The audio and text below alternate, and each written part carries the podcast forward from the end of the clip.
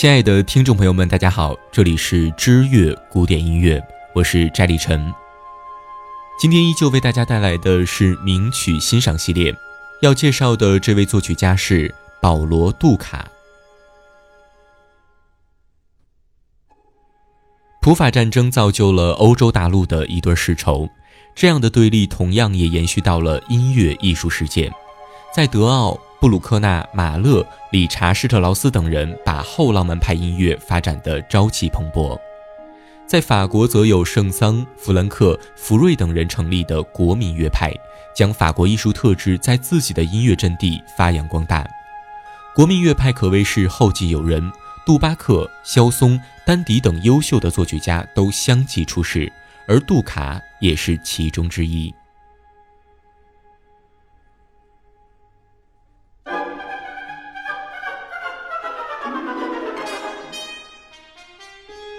保罗·杜卡，法国作曲家和音乐评论家。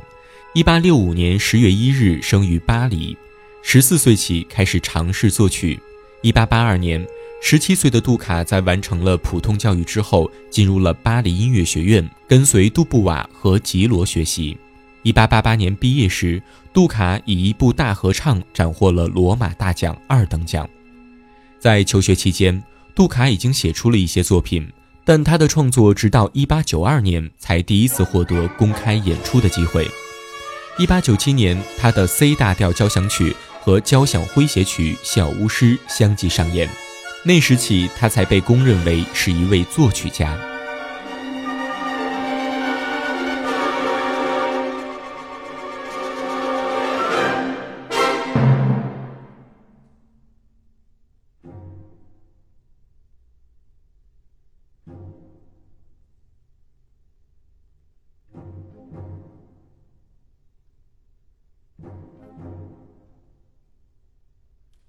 杜卡与巴黎音乐学院有着不解之缘。自1888年毕业之后，他先后于1910年到1913年和1928年到1935年两度任该院的作曲教授。他的学生中走出了大量的著名作曲家，其中有西班牙盲人作曲家华金·罗德里戈，二十世纪最重要的作曲家之一梅西安，以及我们熟悉的冼星海。杜卡留下的作品并不是很多，有根据梅特林克的剧作写成的三幕歌剧《阿里安娜与蓝胡子》，舞蹈诗《仙女》，钢琴作品《拉摩主题变奏曲》，B 小调奏鸣曲等等。杜卡在音乐教育和评论活动中也建树颇丰。一九零九年，他被任命为巴黎音乐学院的管弦系指挥，随后还担任该院的配器和作曲课教授。从一九二六年开始，还兼任巴黎音乐师范学校的教学工作。杜卡也为巴黎的报纸和杂志撰写评论文章，表达自己对过去及当代作曲家和音乐作品的理解。这些都是研究十九、二十世纪之交法国音乐的重要文献。杜卡的音乐贡献还包括他协助圣桑完成吉罗的一部没有写完的歌剧。他为这部歌剧的前三幕的音乐进行了配乐。此外，他还参与了修订版法国时期十八世纪作曲家拉摩和库伯兰的作品。另外，他还把圣桑的《参孙与大利亚》等作品改编为钢琴四手联弹。杜卡的一生几乎都住在巴黎。他于一九三五年五月十七日在巴黎辞世。杜卡的创作态度极为谦逊。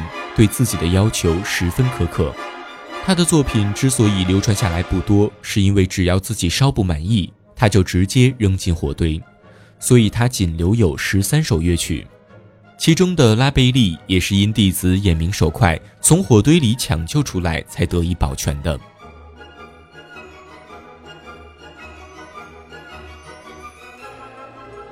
接下来向大家讲述他的作品《交响诗·小巫师》。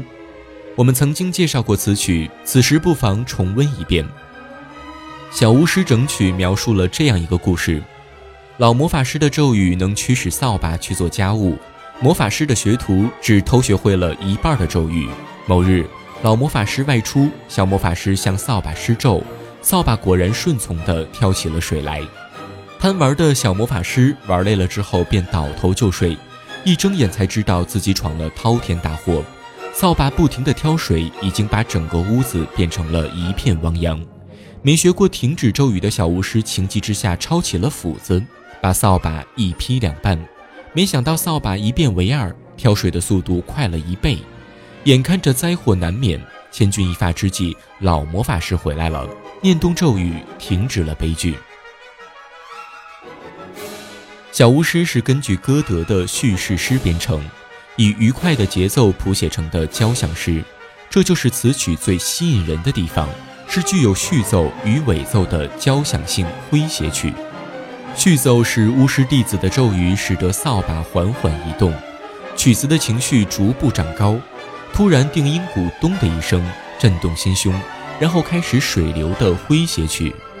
此曲杜卡采用了他的得意手法。主题展开法，铜管吹奏的音乐表示老巫师回来了。曲调缓慢下来，老巫师念动咒语，扫把果然停了下来。此曲创作于1897年，杜卡三十二岁时。第二年由杜卡亲自指挥举行公演。交响诗《小巫师》的成功使杜卡成为了知名的作曲家。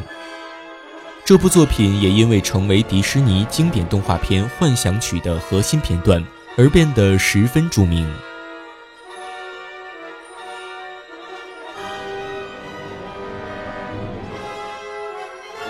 好了，以上就是本期节目的全部内容，我们下期节目不见不散。